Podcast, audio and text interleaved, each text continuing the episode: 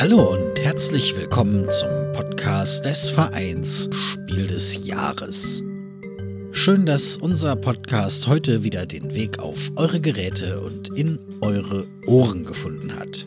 Mein Name ist Jan Fischer. Reden wir über Geld. Und zwar 140.000 Euro. So viel hat der Spiel des Jahres e.V. 2023 an die 206 spielerischen Projekte ausgeschüttet, die sich im Rahmen des Förderprogramms des Vereins auf eine Förderung beworben hatten. Das ist für den Spiel des Jahres e.V. eine Rekordsumme. Das Förderprogramm selbst gibt es allerdings schon seit 2012. Bewerbungen für 2024 sind dabei schon seit einigen Wochen möglich für die erste Tranche 2024 noch bis zum 1. Februar. Was genau das Förderprogramm ist, wer dahinter steckt und wofür es gut ist, darüber haben wir mit den Jurymitgliedern Martina Fuchs und Stefan Kessler sowie mit dem Spiel des Jahres Geschäftsführer Guido Heinecke gesprochen. Martina, Steff, Guido, schön, dass wir uns hier äh, versammeln konnten. Äh, ihr seid das Team, das sich innerhalb des Spiel des Jahres e.V. um das Förderprogramm kümmert. Also vielleicht könnt ihr das noch ein bisschen präzisieren dann. Und deshalb einfach mal eine ganz offene Frage zum Anfang. Was ist das überhaupt für ein Förderprogramm? Ich fange einfach mal an. Also das, äh, das Förderprogramm gibt es seit 2012 und da hat die Jury ähm, angefangen zu beschließen, dass das Geld, was der Verein zur Verfügung hat, äh, benutzt wird, um Projekte zu fördern, die gemäß dem Satzungsauftrag ähm, das Kulturgutspiel irgendwie auch in irgendeiner Form und einer Art und Weise ähm, bekannt machen, sichtbar machen. Da wurde jetzt in den vergangenen, wie viel sind es dann jetzt? Elf Jahren, knappe, was muss ich gucken? Also in, in der letzten Tranche waren es 140.000 äh, und genau. insgesamt sind wir bei 723 Projekte und eine Gesamtsumme von 690.000 Euro es ist eine Aktivität des Vereins, das Kulturgut Spiel zu fördern, aber was, was, was heißt das konkret? Also was für Anträge bekommt ihr? Was wollen die Menschen? Sich fördern lassen? Das können ganz unterschiedliche Arten von Projekten sein. Also wir hatten in den letzten Jahren auch immer irgendwelche Schwerpunkte, die wir besonders gefördert haben. Aber prinzipiell steht es eigentlich allen offen, die irgendeine gute Idee haben und sich irgendwas haben einfallen lassen, um wirklich unsere Idee des Kulturguts Spiel in die Gesellschaft zu verankern, ja, damit realisiert werden kann. Wir hatten zum Beispiel 2022 das Spielen in Ganztagseinrichtungen. Wir hatten 21 ähm, so Spielen in Kneipen, Cafés und Restaurants. Da ist uns natürlich leider die Pandemie ziemlich quer geschossen, weil unsere tolle Idee war, ja, mein Gott, das ist doch ein totaler toller Ort, um Menschen zusammenzubringen, wo sie eh schon sind und dann noch was spielen könnten. Aber genau zu dem Zeitpunkt waren die ganzen Restaurants ja geschlossen. Aber die Idee war zumindest da. Und 2020, da war ich gleich das erste Mal mit dabei. Da hatten wir den Schwerpunkt ähm, mit Spieleprojekten, die sich zum Ziel gesetzt haben, Menschen mit Handicaps den Zugang zu Spielen zu erleichtern.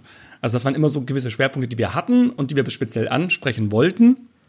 Aber trotzdem steht es jetzt insgesamt immer allen offen. Also jeder, der eine tolle Idee hat, soll auch die Möglichkeit bekommen, das umzusetzen. Die Leute kommen halt mit Brettspielprojekten auf uns zu und ähm, eigentlich kann sich jede Person bewerben, die äh, Lust hat, ein cooles Brettspielprojekt zu starten. Und äh, in welcher Richtung ist eigentlich total egal.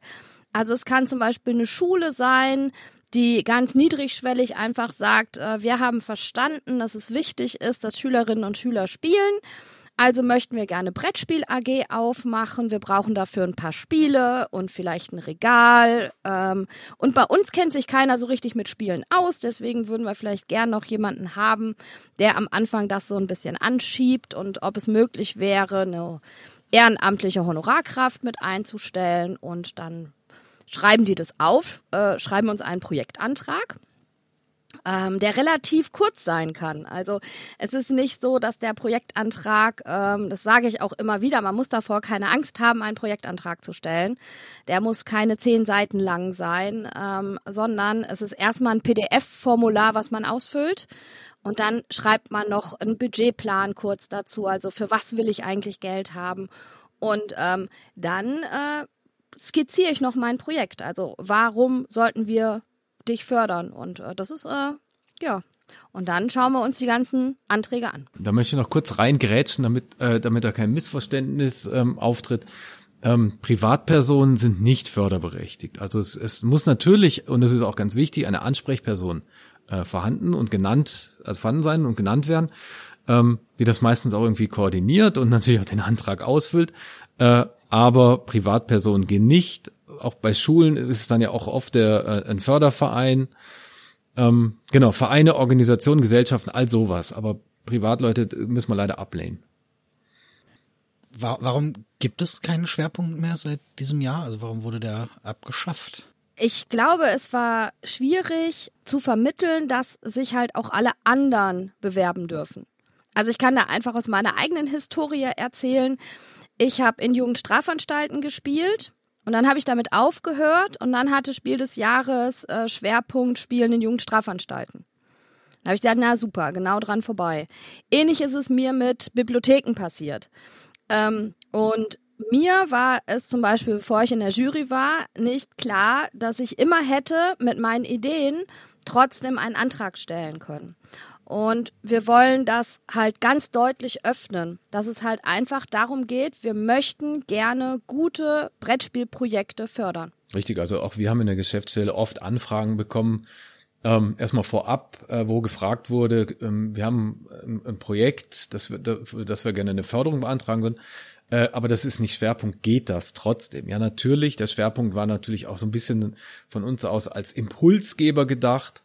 Ähm, deswegen lösen wir das jetzt auf und möchten den Impuls einfach in alle Richtungen geben. Ja, also wirklich die verschiedensten Themengebiete, sei es jetzt eben Schule, sei es irgendwie ähm, Festivals, da hatten wir jetzt ein Leuchtturmprojekt, das war irgendwie ganz spannend. Tagungshäuser, Spielecafés, alle möglichen können jetzt einfach eine Förderung beantragen. Ähm, und da, da, da gibt jetzt keine Priorisierung in irgendeiner Form. Um was für Fördersummen geht's da so ungefähr? Also zwischen 350 und ich glaube, das teuerste, was ich bisher auf dem Tisch hatte, ich bin jetzt seit drei Jahren dabei, waren, glaube ich, 10.000 oder sowas.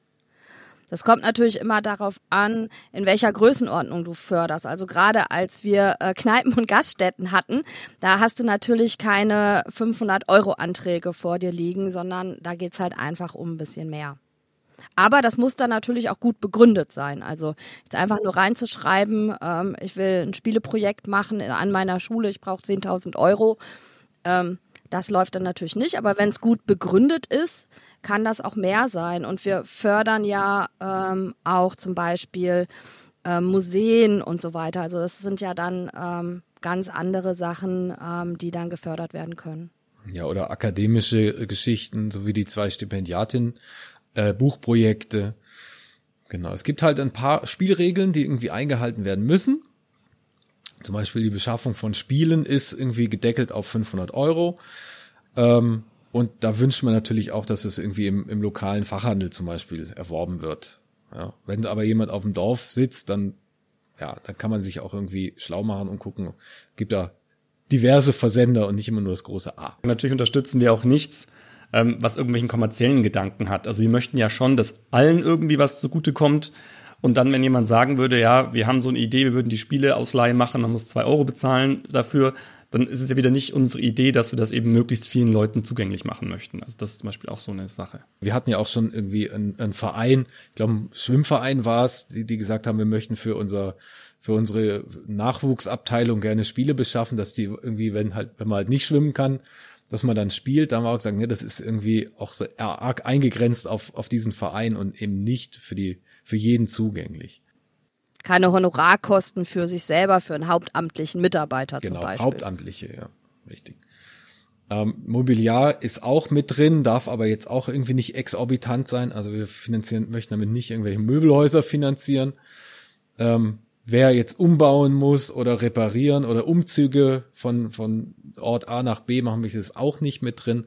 Also es muss schon klar mit dem Projekt zu tun haben und weniger die, diese Rahmenbedingungen, will ich es mal nennen. Das sind wir einfach zurückhaltender. Was uns wichtig ist, ist die Verhältnismäßigkeit. Ich glaube, das ist einfach so ein Stichpunkt, ähm, der bei uns dann immer wieder vorkommt. Wenn ich das Gefühl habe, hier hat sich jemand Gedanken gemacht, hier hat jemand auch ein bisschen recherchiert und geguckt und alles steht zueinander in einem gewissen Verhältnis, dann finde ich, ähm, kann der Antrag auch ganz oft durchgehen und äh, kriegt dann meine wohlwollende Stimme. Absolut auch die Eigenleistung. Ja, aber wenn ich das Gefühl habe, wir sollen einfach nur Geldgeber sein, weil man hier jetzt gerade gedacht hat, äh, hier kann man Geld rausziehen und es geht gar nicht wirklich um die Brettspiele, dann bin ich vielleicht eher schon ein bisschen negativ eingestellt. Also ich glaube, so Verhältnismäßigkeit ist einfach eine ganz große Sache. Das kann man sich ein bisschen so vorstellen wie eine Bewerbung. Also wenn ich eine Bewerbung lese und dann sehe ich schon mal die ersten drei Rechtschreibfehler auf der ersten Seite, dann ist es schon so, dass ich sage, hm, wie viel Mühe hat sich die Person da vielleicht auch mitgegeben? Und dann gibt's halt auch das gute Beispiel. Es gibt wirklich Anträge, da merkt man, da steht direkt Herzblut drin und die haben sich wirklich richtig schon Gedanken gemacht und zwar nicht nur über die nächsten zwei Wochen, sondern tatsächlich über mehrere Monate hinweg, wie sie das Ganze aufziehen wollen, wie sie möglichst viele Leute erreichen möchten. Das sind die Anträge, die mir dann gefallen. Ja, die auch nachhaltig ähm, gedacht sind und wo der Kostenplan auch wirklich transparent ähm, dargelegt wird. Ja, also genau, wenn du merkst, da ist jemand wirklich mit Herzblut bei der Sache, das finde ich ganz wichtig, was du sagst, Steff. Und weil du ja Zahlen wissen wolltest, wenn du dir einfach überlegst, dass wir dann so, wenn Schluss ist zwischen 100 und 200 Anträgen, hatten wir in der letzten Zeit vor uns liegen, dann geht es natürlich auch darum, ähm, zu schauen, wie gut der Antrag ist. Denn wir müssen dann ja innerhalb von zwei, drei Wochen äh, zwischen 100 und 200 Anträge bearbeiten. Das ist natürlich auch eine Sache, die nicht so schnell geht. Wer sich unsicher ist mit seinem Antrag, ähm, kann einfach mal auf unsere Webseite gucken, denn da sind wirklich ganz, ganz viele Projekte, die wir im Vorfeld gefördert haben und kann sich einmal angucken, was da so im Prinzip wir schon als ähm, förderfähig ähm, gesehen haben. Die geben uns ganz häufig danach, wenn sie Projekte durchgeführt haben, nämlich auch noch einen Bericht wo wir dann sehen können, was die eigentlich gemacht haben und dann veröffentliche ich das auch auf der Webseite. Und dann kann man ja schon mal sehen, ah, okay, das wurde gemacht, in diese Richtung geht das ungefähr. Also wenn man sich da informieren möchte, wäre das, was ich zuerst sagen würde als Anlaufstelle. Ja, oder als Best Practice Beispiel, wenn jemand eine Idee hat, was äh, wir möchten in der Schule oder irgendwie was machen in die Richtung, haben aber noch nicht genau eine Idee, äh, wie sich das entwickeln könnte, kann man natürlich da auch noch äh, nach Beispielen schauen. Einfach mal durchklicken, bisschen querlesen, gucken, was andere gemacht haben, was was da erfolgreich war, weil genau, den Bericht muss äh, jeder nachsenden. Also die gehen dann alle auf die Webseite. Ja, vielleicht äh, zum Schluss noch, was sind also was sind, was sind drei Sachen, die ich unbedingt machen sollte, wenn ich einen Förderantrag stelle? Und was sind drei Sachen, die ich auf gar keinen Fall machen sollte? So ganz schnell zusammengefasst. Ich würde sagen, das Projekt kurz, knackig, aber intensiv beschreiben, einen, ähm, einen guten Kostenplan beilegen, und natürlich irgendwie sich im Vorfeld auch äh, informieren, was geht, was geht nicht. Also es steht bei uns bei der, auf der Webseite in den FAQs. Ich habe manchmal auch schon den Eindruck gewonnen, dass, dass da nicht sorgfältig einfach sich damit beschäftigt wurde, was eigentlich äh, möglich ist und was nicht. Und dann werden auch keine Enttäuschungen produziert. Also ich möchte einfach ein, einen Projektantrag lesen, der nicht nur kurz und knackig ist, sondern bei dem ich auch mitkriege, dass die Person, die den Antrag stellt, richtig Bock darauf hat. Also Lust hat, es umzusetzen. Ich glaube, das ist für mich so einer der Punkte, wenn das rüberkommt, dann habe ich schon ein viel besseres Gefühl. Also ich glaube, das ist für mich unheimlich wichtig und dass wenigstens das PDF richtig ausgefüllt ist. Also es ist wirklich äh, grundlegendes manchmal. Die IBAN-Nummer muss stimmen. Bitte die IBAN-Nummer doppelt und dreifach checken. Das erspart hier auf unserer Seite sehr viel Arbeit und Kopfschmerzen. Und um das noch abschließend hinzuzufügen, wenn der Steff nichts mehr sagen möchte, der Running Gag ist natürlich, Snacks werden nicht gefördert. Ich hätte noch ein Positivbeispiel zu nennen, nämlich meinen Lieblingsantrag, den ich gehabt habe, und das waren die Spielregeln in leichter Sprache. Das war in dem Jahr 2020, wo eben die Personen mit Handicap gefördert äh, wurden. Und da hatte das die Witte Kinshof, so hießen die, die Idee, ähm, Brettspiele Anleitungen so umzuformulieren, dass sie eben in leichter Sprache formuliert sind und damit eben auch Menschen dann wirklich einen Zugang zu ermöglichen, die sonst vielleicht so vor Anleitungen besonders großen Respekt haben, denen das nicht ermöglicht wird. Und das kann man sich auch auf der Webseite angucken, also das kann man runterladen und kann dann zu Quirkel und ein paar anderen Spielen das Ganze eben auch sehen, wie das in leichter Sprache umgesetzt wird. Das war zum Beispiel ein Antrag, der mich sehr begeistert hat. Und deswegen habt einfach eine gute Idee, wo man danach auch wirklich sagt, wow, okay, das ist etwas, das bringt vielen Leuten was und es gibt es so noch nicht. Das sind eigentlich die Projekte, die mich begeistern. Ja, äh, wunderbar, vielen Dank. Wenn ihr nichts mehr hinzuzufügen habt, dann glaube ich, haben wir einen ganz guten, etwas konkreteren Überblick als äh, die doch etwas trockene Prosa vielleicht auf der Website. Und wer Fragen hat, kann natürlich vorab natürlich immer noch äh, diese Fragen reinschicken. Ja, das ist auch wichtig. Also gerne vorher fragen, wenn man unsicher ist. Genau, Guido, man erreicht dich unter Mail at Spiel des Jahres.de, Heineke at Spiel des Jahres.de, Buchhaltung at Spiel des Jahres, irgendwas at Spiel des Jahres.de, kommt immer bei mir an. genau, für Schulen und so werde ich sehr viel gefragt auch, ähm, aber äh, ihr könnt auch gerne die offiziellen Wege nutzen. Ansonsten bin ich auch für viele Lehrer, Lehrerinnen gerne immer Ansprechpartner, um sie da auch zu unterstützen. Immer mal wieder.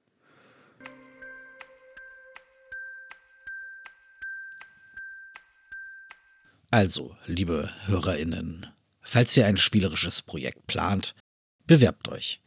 Wie solch ein Projekt konkret aussieht, darüber haben wir mit Jasmin Bauer gesprochen. Sie betreibt nicht nur den Brettspielkanal Abgewürfelt auf YouTube, sondern ist auch Lehrerin an der Kurt Tucholsky Hauptschule in Köln. Und dort möchte sie mit den SchülerInnen spielen. Ja, äh, Jasmin, schön, dass du mit dabei bist und uns ein bisschen was von deinem Projekt erzählen möchtest. Ähm, du hast dich beim, beim Spiel des Jahres auf äh, eine Förderung beworben und die auch bekommen für dein Projekt. Kannst du kurz umreißen, was du äh, vorhast? Ja, gerne. Also erstmal vielen Dank, dass ich hier sein darf.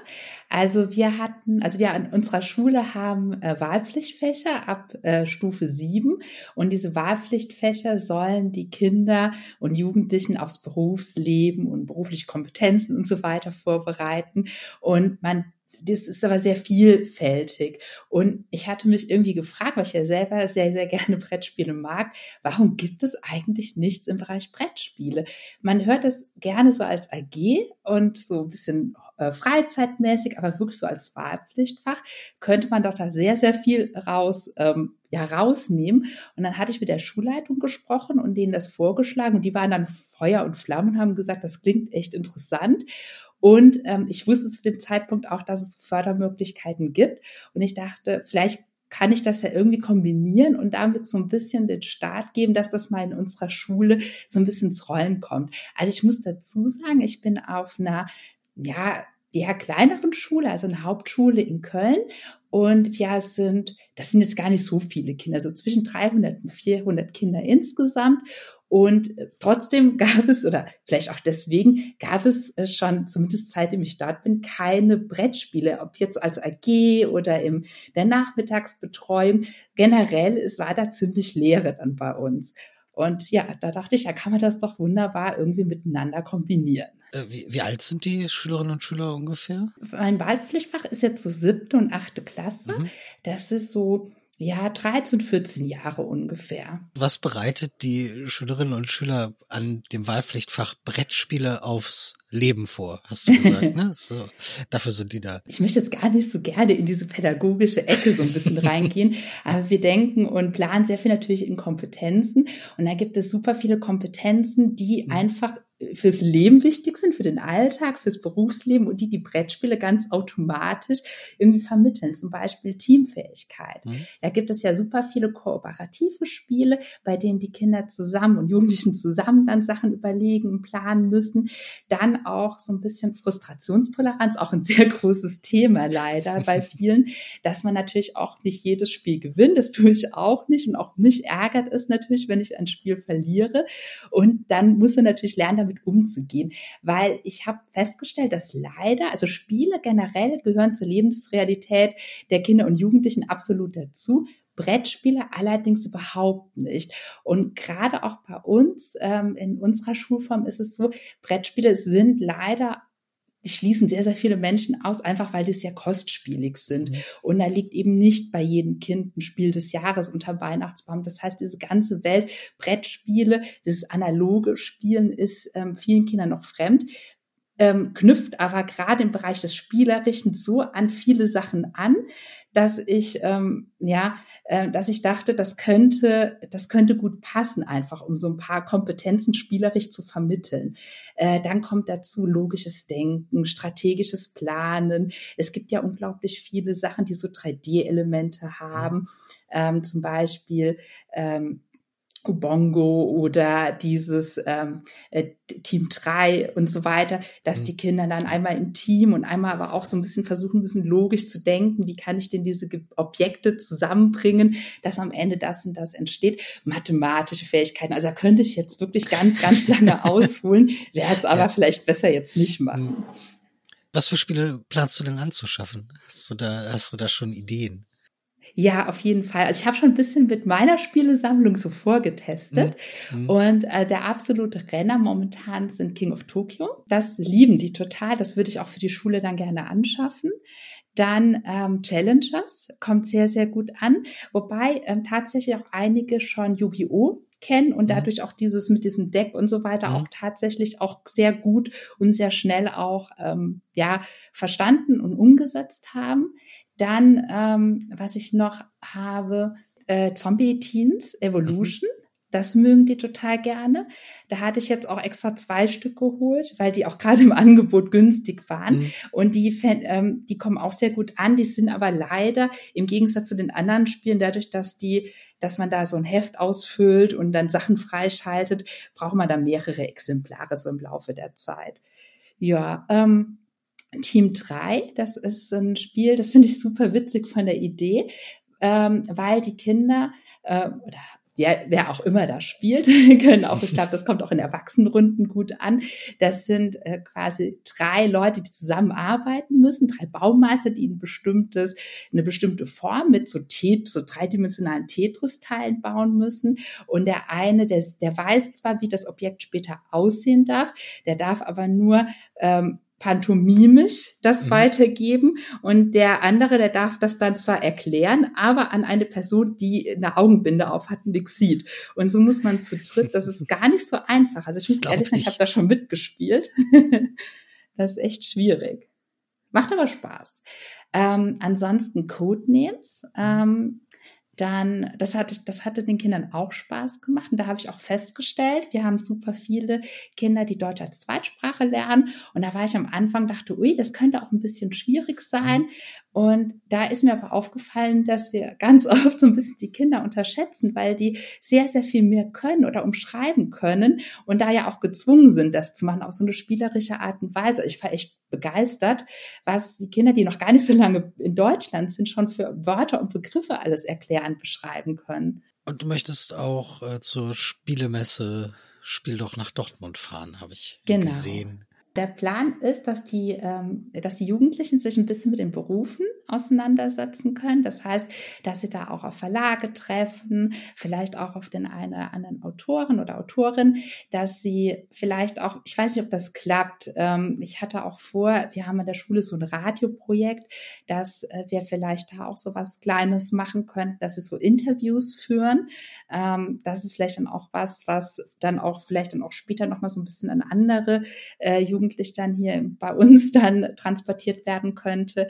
Genau, da muss ich aber gucken, ob es klappt. Also bis jetzt ist es nur so in der Planung, aber mal schauen. Wie bist du denn auf die äh, Förderung vom Spiel des Jahres gekommen? Also äh, bist du drauf gekommen, weil du sowieso ja auch ein bisschen mehr in der Brettspielszene drin steckst oder äh, war, war, war dir das neu? Also es hatte schon mit, äh, mit der Bubble zu tun. Ich habe äh, mich mit Leuten unterhalten, habe gesagt, ach ja, ich glaube, ich werde für meine Klasse auch mal ein paar Spiele anschaffen und so mal ein bisschen überlegen, weil ich das super toll finde und auch noch nicht auf die Idee gekommen bin, das auch beruflich, so ein bisschen mein Hobby ein bisschen mehr beruflich auch zu machen. Und dann hatten einige erzählt, ja, aber es gibt ja dieses, äh, dieses Förderprogramm, dass ich mir das mal anschauen sollte. Und das habe ich dann auch gemacht. Und dann dachte ich, ach, das klingt echt gut. Dann hatte ich so ein bisschen überlegt, es gibt ja noch mehrere Fördermöglichkeiten. Es gibt ja auch dieses Spielepaket. Mhm. Und dann dachte ich aber vielleicht für ein Wahlpflichtfach wäre das auch mit diesem Ausflug eigentlich vielleicht eine ganz coole Sache. Und ich würde es einfach mal probieren, habe mir ein paar Gedanken dazu gemacht und habe dann eben den Antrag gestellt. Also es ist schon gestartet. Wie, wie, äh, genau. wie läuft es denn?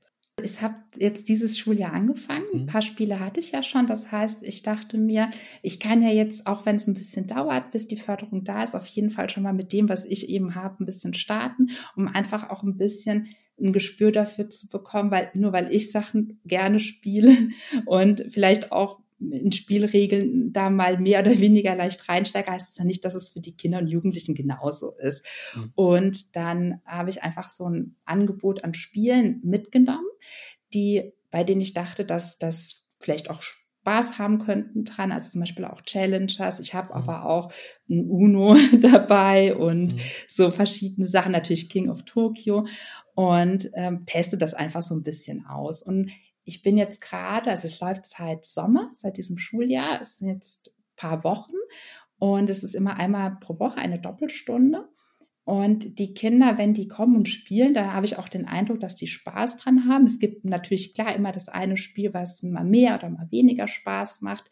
Ich merke allerdings auch, dass es jetzt nicht so ein Selbstläufer ist. Das hatte ich jetzt auch ein bisschen vermutet, aber es hat sich nochmal bestätigt, dass, dass es natürlich eine ganz große Herausforderung ist, zu motivieren, die passenden Spiele mitzunehmen. Und es ist jetzt auch nicht so, selbst wenn die Anleitung relativ kurz ist, dass die Kinder sich da hinsetzen, die Anleitung lesen, sondern es ist schon sehr viel, dass man da erstmal erklärt und, und macht und so. Das hat verschiedene Gründe. Also ich glaube, vom Verständnis her könnten sie sich auch die Anleitung durchaus selber durchlesen, aber das ist auch etwas, so eine Kompetenz, die so im Laufe der Zeit so ein bisschen vermittelt werden muss. Und am Anfang ist es wirklich so, dass ich dann zu den verschiedenen Gruppen hin und her renne. Zum Glück sind es nicht ganz so viele Kinder, es sind elf Stück wenn dann manchmal sind dann acht da, da können wir zum Beispiel alle zusammen Challenger spielen, aber in der Regel ist es so, dass wir dann zwei, drei parallel laufende Spielgruppen haben und die dann natürlich zu unterschiedlichen Zeiten fertig werden und dann das nächste Spiel gerne ausprobieren möchten. Ja, ich kann mir vorstellen, dass gerade bei Challengers das vielleicht mit den Regeln nicht ganz so einfach ist. Ja, das stimmt. Da war ich tatsächlich aber extrem überrascht. Die Kinder wollten das gerne ausprobieren. Mhm. Und ich habe dann gesagt, ich bereite das vor. Es wär, ähm, und es waren auch wirklich acht Leute da. Es, also ich habe quasi auch die letzten zwei, die so ein bisschen gezweifelt haben, die habe ich mehr oder weniger dann gezwungen, weil ich dachte, es ist gut, wenn ich dann als Person dabei bin, die dann Fragen beantwortet. Weil bei Challengers ist es ja so, wenn da eine ungerade Anzahl an Leuten mitspielt, dann wird ja ein, ähm, ein ja, Automa spielt dann immer mit. Und ich dachte, das ist für die Erstpartie ein bisschen schwierig und ähm, wollte dann aber nicht unbedingt dann selber mitspielen, weil ich dann ja nicht mehr so gut Fragen beantworten kann. Und so konnte ich wirklich äh, Fragen beantworten, konnte so ein bisschen einen Überblick darüber haben, dass ich denen nochmal sage, ja, du musst dann danach an die an den Tisch wechseln und hier die Karte bedeutet das und das und so ist das, wenn man den Fahnenbesitz hat. Und das hat wirklich erstaunlich gut geklappt, weil aber auch ein paar Kinder mit Yu-Gi-Oh! schon so ein bisschen Vorerfahrung haben, was Deck und so weiter angeht. Und die hatten auch, das muss man natürlich auch sagen, die waren unglaublich mit diesem, mit diesem Turniercharakter auch unglaublich motiviert, das auch zu machen. Hätte da jetzt wir hätten da jetzt zwei, drei keine Lust drauf gehabt, dann hätte das auch nicht geklappt. Also ich hätte die jetzt auch nicht wirklich dazu zwingen können. Ich hatte auch ein bisschen das Glück, dass das auch wirklich was war, was denen gefallen hat. Die waren, also es war wirklich bis zum Klingeln dann nach dieser Doppelstunde. Ähm, da konnten sie das Finale gar nicht mehr machen und dann waren sie dann enttäuscht, äh, weil einige mussten leider weg. Das war ein bisschen blöd, sonst hätte ich gesagt, wir machen das Finale noch. Und ähm, die wollten es jetzt, haben sich jetzt nochmal gewünscht, dass wir das jetzt bald nochmal spielen. Ähm, was für Tipps hast du denn für Leute, die vielleicht was Ähnliches vorhaben? Also vielleicht nicht unbedingt ein Wahlpflichtfachbrettspiele, sondern vielleicht auch einfach nur eine Spiele-AG, ne? Also wie, wie mache ich das mit Schülern und Schülerinnen, dass die auch Lust auf Spielen haben? Also auch wenn die Frage vielleicht ein bisschen absurd klingt, du hast ja gerade gesagt, motivieren ist auch manchmal nicht unbedingt einfach. Also ich würde auf jeden Fall jedem empfehlen, der Lust darauf hat, einfach mal machen, weil das ist, so mache ich auch immer so und manchmal geht man damit baden, dann merkt man, okay, das war jetzt vielleicht nicht das richtige Spiel oder das war jetzt vielleicht auch nicht der richtige Ansatz. Das mache ich ja im normalen Alltag passiert mir das ja auch mal, dass ich merke, das war jetzt vielleicht nicht die beste Methode oder so und dann passe ich das eben so ein bisschen auch an. Und ich würde aber jedem einfach, einfach mal machen, weil das ist ja auch etwas, was durchaus ähm, an den Alltag von Kindern und Jugendlichen anknüpft. Das heißt, dass jetzt jemand wirklich die ganze Zeit nur sagt, überhaupt keine Lust, ich mache überhaupt nicht mit, ist alles doof. Das passiert eigentlich gar nicht. Dann ist das Kind schon extrem falsch in der AG. Also es ist ja meistens auch Wahlpflichtfach oder AGs, die Kinder melden sich ja dafür mhm. auch an. Das heißt, die haben ja irgendwie auch Lust zu spielen. Und dann muss man natürlich auch gucken, welches Spiel passt auch auf die Kinder. Also meine Lieblingsspiele, die kann ich ja nicht einfach durchboxen. Das ist einfach so. Das kann ich aber auch in meinen normalen Spielgruppen auch nicht machen. Das heißt, da gucke ich ja auch immer so ein bisschen nach der Gruppe, was könnte passen. Manche Kinder mögen lieber zusammen zu spielen. Es gibt auch Kinder, ich habe auch welche in der WP, die setzen sich gerne hin, machen gerne so zu zwei, zu in Ruhe irgendwas. Also ich habe da so zwei Jungs, die spielen einfach gerne Ubongo oder Color Square, so für sich. Die wollen gar nicht in dieser großen, lauten äh, King of Tokyo Gruppe dabei sein. Und die holen, die holen sich das Spiel dann auch selbstständig. Mittlerweile kennen sie die Regeln. Also sie dürfen ja auch immer ein bisschen entscheiden. Also ich sage jetzt auch nicht, jetzt wird das und das Spiel gespielt, sondern ich ich nehme immer so eine kleine Auswahl mit an Spielen und sage, ja, heute habe ich mir gedacht, das hier, stell die kurz vor und dann gucke ich so ein bisschen auf was wer Lust hat. Ja, vielleicht zu groß auch die Auswahl nicht, sonst splittet sich das und dann ist man nur am Hin und Her rennen. Ja. Ja, dann äh, vielen Dank, dass du dein Projekt kurz mal vorgestellt hast. Ähm, dann wünsche ich auf jeden Fall eine schöne äh, Reise nach Dortmund und ein schönes Weiterspielen. vielen Dank, dass du dabei warst. Dankeschön. Aber nicht nur an Schulen wird gespielt, auch an Universitäten. Lukas Hasis ist Dozent an der Universität Oldenburg, wo er unter anderem Lehramtsstudierende in der Geschichte der frühen Neuzeit ausbildet. Und Spiele spielen bei ihm eine große Rolle. Seit zwei Jahren baut er in Oldenburg das Game Lab auf, wo Studierende digitale und analoge Spiele ausprobieren können. Warum? Darüber haben wir mit Lukas gesprochen. Lukas, schön, dass du äh, da bist, direkt aus dem äh, Seminar, aus der Vorlesung, hast du gesagt. Schön hier zu sein. Ja, du hast es gesagt. Also ich habe gerade äh, zwei Stunden Vorlesung gehabt. Bin direkt quasi jetzt noch äh, eventuell etwas heiser, aber das macht bei so einem Podcast ja immer gar nichts. Das heißt, die Vorlesung hast du gehalten und es hatte auch was mit Spielen zu tun. Die Vorlesung nicht. Ich äh, biete mehrere Sachen an. Ähm, ich bin ja Dozent an der Uni Oldenburg und ich biete die Vorlesung an. Das ist eine Einführung in die Epoche der frühen Neuzeit. Aber es verlinkt sich mit meinen Seminaren immer. Äh, meine Seminare, die, in denen ich dann äh, Spiele einsetze, die sind zum Beispiel ja mit historischem Hintergrund und das hat natürlich sehr viel mit der frühen Neuzeit zu tun. Und wenn immer es sich die Möglichkeit ergibt, in der Vorlesung, zum Beispiel über ständische Gesellschaft oder Reformation oder so, ein Spiel als Beispiel zu nehmen, baue ich es ein. Aber jetzt heute war äh, der Sonnenkönig das Thema. Ähm, genau, da gibt es ganz viele andere Sachen zu erzählen. Es gibt keine Ludwig der 14. Spiele. Ich überlege gerade, ob ich da irgendwie was. Ich bin mir sicher, es gibt irgendwas. Wenn es, wenn es für einen Museumsshop ist oder irgendwas, bin ich mir relativ, aber ich, mir fällt jetzt gerade auch aus dem, äh, aus dem Stand nichts ein, ja. Na gut, ähm, du, du hast dich für die Förderung von Spiel des Jahres äh, beworben, deshalb, deshalb bist du hier. Äh, magst du ein bisschen von deinem Projekt erzählen? Genau, also ich bin äh, Lukas Hasens, ich bin Dozent an der Uni Oldenburg am Institut für Geschichte und seit ja, es sind bald drei Jahre, beschäftige ich mich mit Spielen auch, weil es mir sehr wichtig ist, Spiele äh, an die Uni zu bringen und Spiele aber auch in Schulen zu bringen. Also ich kooperiere auch viel mit Schulen, ähm, um Spiele aktiv in den Geschichtsunterricht zum Beispiel einzubinden. Ich habe lange Zeit über digitale Spiele vor allem gearbeitet, bin auch im Arbeitskreis äh, Geschichtswissenschaft und digitale Spiele ähm, äh, unterwegs, aber durch meine Studierenden, durch meine Seminare, die ich anbiete, bin ich zu den analogen Spielen gekommen, weil äh, wir öfters mal in Seminaren zum Beispiel Spiele entwickeln. Und ich lasse dann ganz frei die Spiele entwickeln. Ich gebe natürlich Anleitung und so weiter, aber da haben sehr viele Studierende sich für Brettspiele zum Beispiel entschieden. Da kam ich so ein bisschen rein, habe mich immer so interessiert, immer weiter. Und dadurch kam immer mehr Brettspiele in den Fokus. Und dieses Semester mache ich jetzt äh, ausschließlich äh, analoge Spiele. Ich entwickle ein Spiel in einem Seminar zu einem historischen Quellenbestand. Ähm, geplant war ein Brettspiel, jetzt wird es wahrscheinlich ein Kartenspiel, ähm, aber als quasi Rahmung des Ganzen müssen Studierende natürlich auch aktiv spielen. Und das bedeutet, ich äh, mache Spieleabende, in denen ich auch äh, Schülerinnen einlade, die dazukommen, die tatsächlich auch Spiele entwickeln in ihrem Unterricht.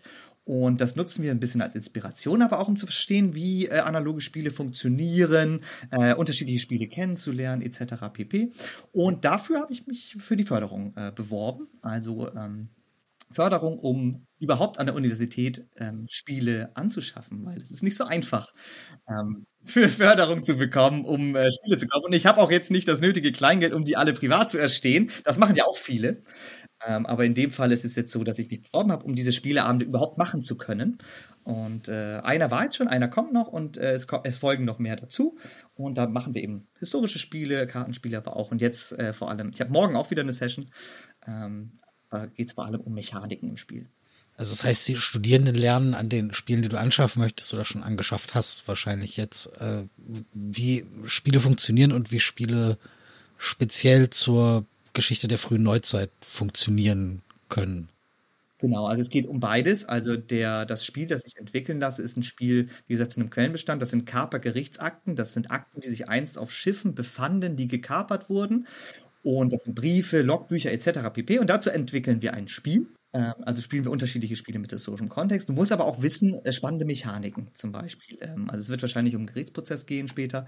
Ähm, und da musst du einfach unterschiedliche Spiele kennenlernen, um das auch weiter zu entwickeln. Und deswegen habe ich unterschiedliche Spiele gekauft ähm, oder bestellt.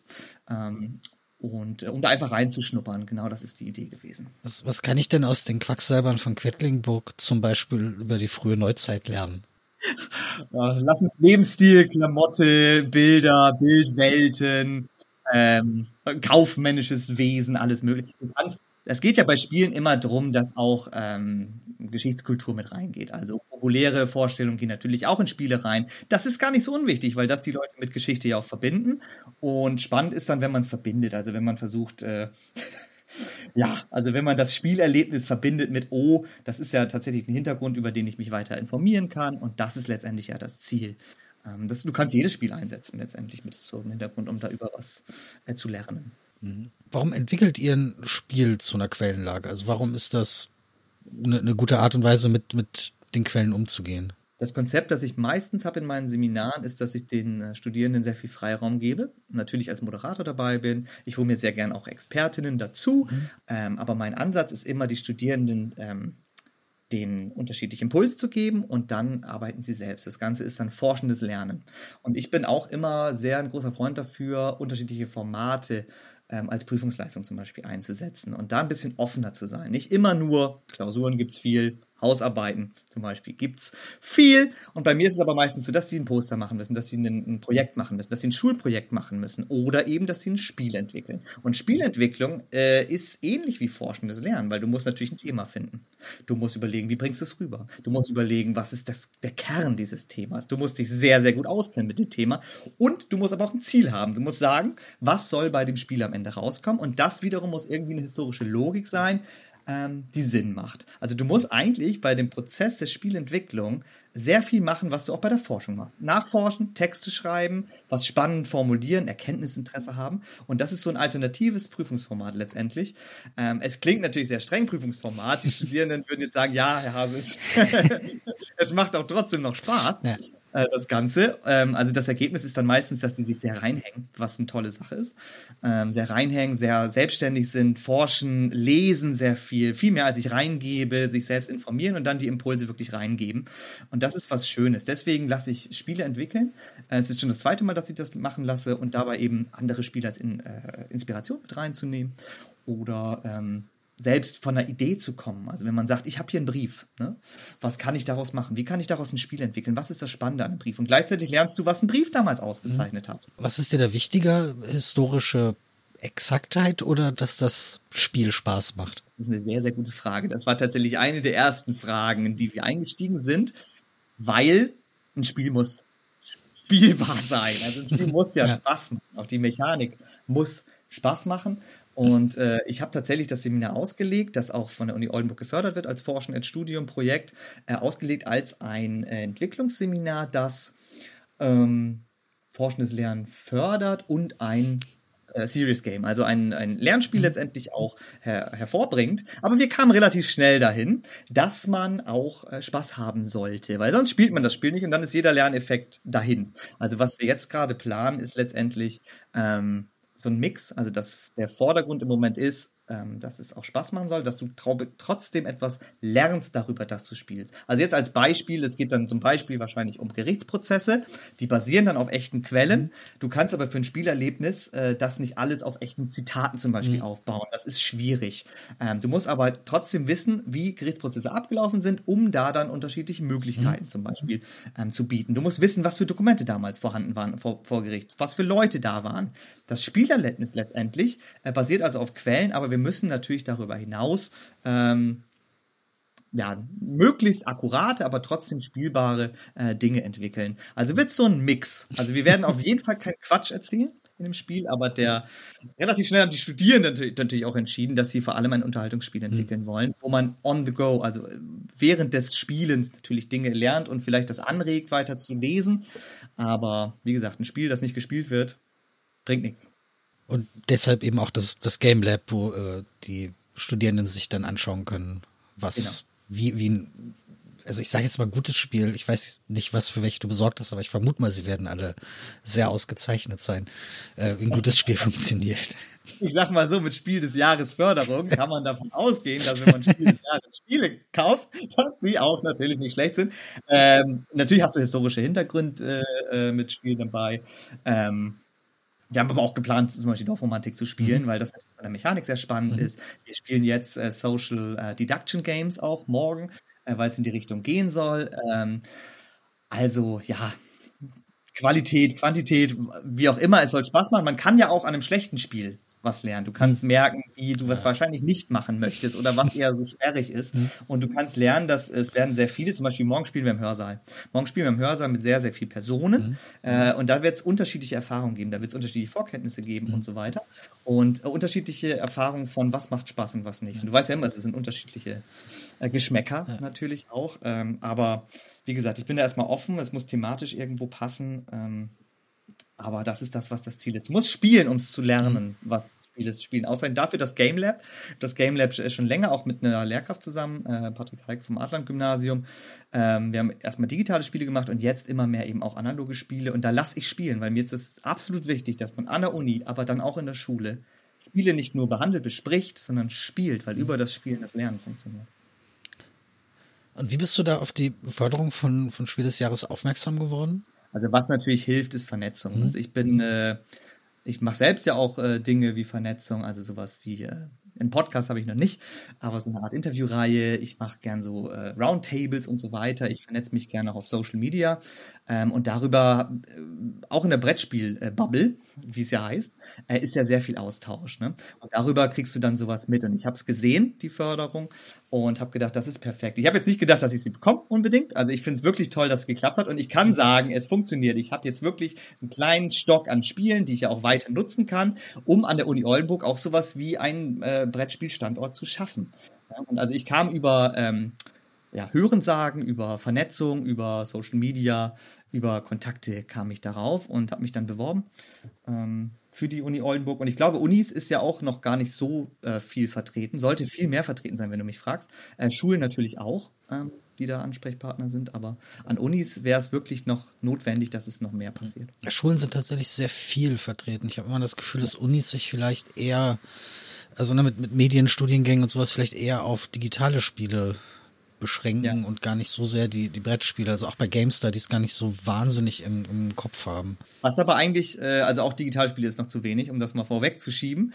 Äh, also gerade in der Schule, im schulischen Einsatz, da bin ich auch immer sehr aktiv, dass das mehr wird. Und an der Uni, aber das haben wir, also gerade gestern hatten wir wieder eine Vortragsreihe, äh, da haben wir es wieder diskutiert. An der Uni ist es tatsächlich noch schlimmer. Und wir sind ja tatsächlich in Oldenburg zum Beispiel für die Lehramtsausbildung mhm. zuständig. Ne? Das heißt, wir, wir äh, lehren äh, Lehrkräfte mhm. der Zukunft. Und da müssen wir Spiele einbringen, weil sonst kommen die nicht in die Schulen. Und ich finde es dann toll, dass ihr sagt, äh, dass äh, bei Spiel des Jahresförderung, dass es viele Schulen sind, das äh, stimmt ja froh. Und äh, dass da die Unis dann nachziehen, wäre sehr, sehr wichtig, weil wir müssen auch an der Uni das äh, zum legitimen Lernmittel zum Beispiel machen. Wir müssen es an der Uni thematisieren, in Game Studies thematisieren.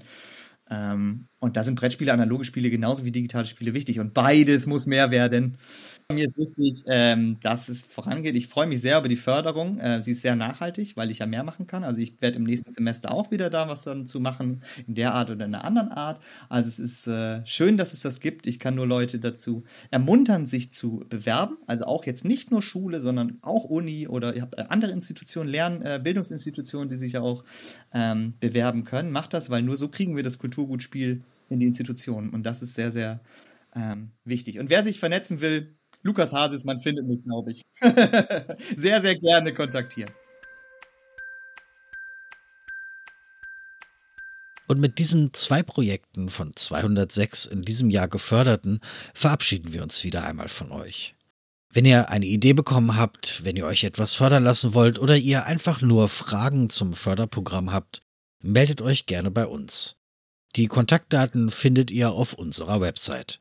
Einreichungen sind noch bis zum 1. Februar 2024 möglich. Erst einmal aber euch vielen Dank fürs Zuhören. Vielen Dank auch an Martina Fuchs, Stefan Kessler, Guido Heinecke, Jasmin Bauer und Lukas Hasis. Unser Titelsong heißt Light und ist von Only Meath. Dies war ein Podcast des Vereins Spiel des Jahres. Mein Name ist Jan Fischer. Ich hoffe, wir hören uns bald wieder. Frohe Weihnachten, bleibt gesund und hört nicht auf zu spielen.